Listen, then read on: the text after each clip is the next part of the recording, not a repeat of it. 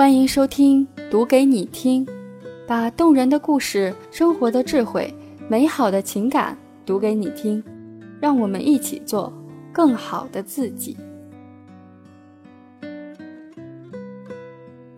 不将就是比不讲究更高级的生活姿态。文章来源：简书，作者：丁丁做事小叮当。偶然看见一篇九零后花三千元爆改出租屋的文章，文章的主人公李白露第一次和自己的家见面时吓了一跳。泛黄的墙皮有星点霉斑，墙皮剥落，地板上有一层灰，除了床和茶几，再没有别的家具。要说的话，打扫一下，凑合凑合也就过去了。但李白露把这个地方彻底翻新了一遍，重新粉刷了墙壁，从旧货市场淘来的旧家具，用砂纸打磨之后刷上新漆，在旧木板打成的储物架旁用枯树枝装饰，吊上两盏钨丝灯，在旧斗柜的抽屉里高低错落地种上绿植，买些漂亮的瓶瓶罐罐。中午时认认真真做一餐饭，闲时倚着桌子翻几页书，晚上只开两盏钨丝灯，朦胧昏黄的灯光下，房间里多了一种文艺而古朴的气氛。我佩服这种想象力和执行力，就像他说的：“心安处，租房也是家。”生活需要成本。精致似乎也和昂贵是同义词，但是热爱生活的态度从来都不昂贵。要相信，即使生活贫乏，也不将就。生活一定是从苦闷中开出花的。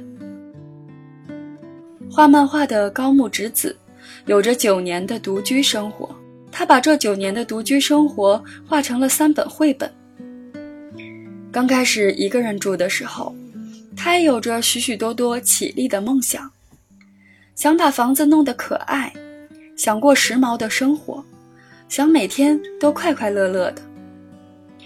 身高一百五十公分的他，有一个大大的野心：买来的家具不能比自己高，这样整个房间也就有一种小小的可爱了。写一个人住第五年时，他发现这些野心。全都被贫穷限制住了。一居室的房子通风不好，被子上总或多或少的带着一点油烟味儿。本想着去时髦的百货公司、咖啡屋，最后却变成了去附近的超市和百元店。但是他说自己此时是过着一种简单恭谨的生活。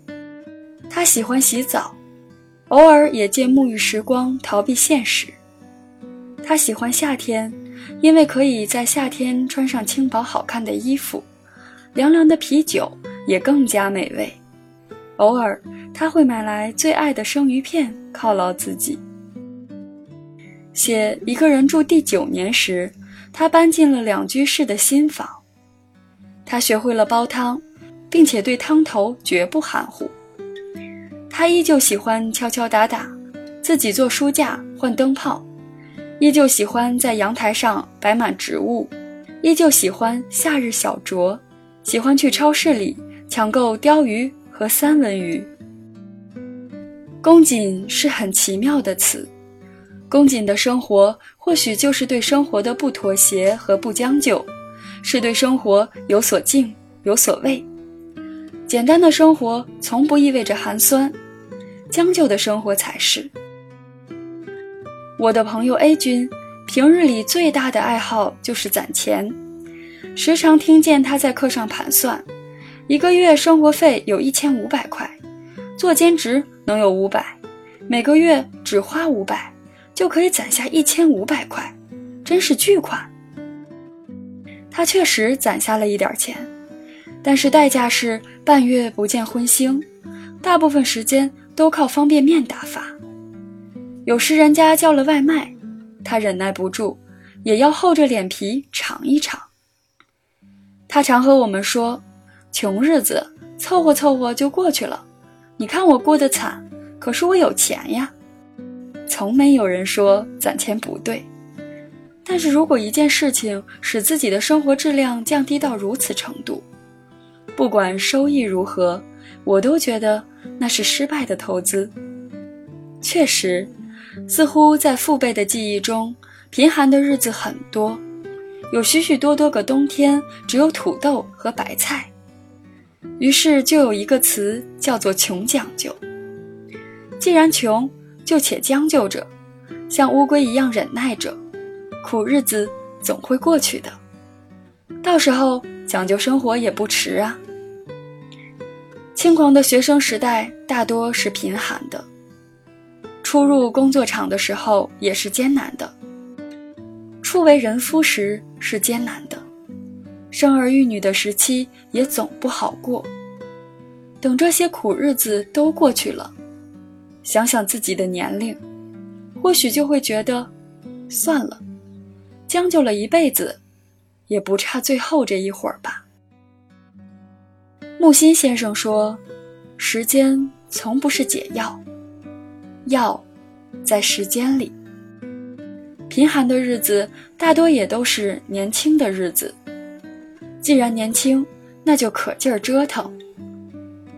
有时候生活看似毫无选择，似乎必须要低到泥土里，似乎只能节节败退，不断让步。小时候就学过罗丹的话：“世上不是缺少美。”而是缺少发现的眼睛。世上也从来不缺少精致的生活，只缺少一份热爱和不服输的倔强。没有诗和远方，也可以用一餐精致的手制料理代替快餐外卖；没有漂亮的大房子，也总可以收拾起来散落的衣物，每天清扫、倒掉垃圾。没有闲暇时间。也可以用睡前的诗歌，窝在被子里，喝一杯热牛奶，信手翻几页书。对生活的不服从、不屈就，就是贫寒时间给每一个人的解药。而不将就，永远是比不讲究更高的生活姿态。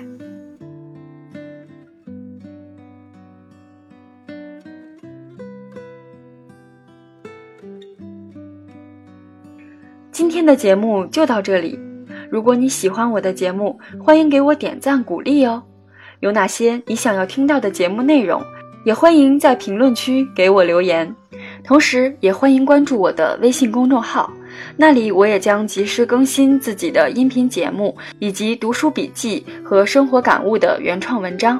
微信搜索“达尔文的星空小站”，你就可以找到我啦。音频电台美文分享。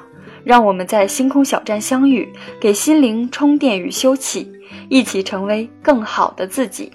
那咱们下期再见喽，拜拜。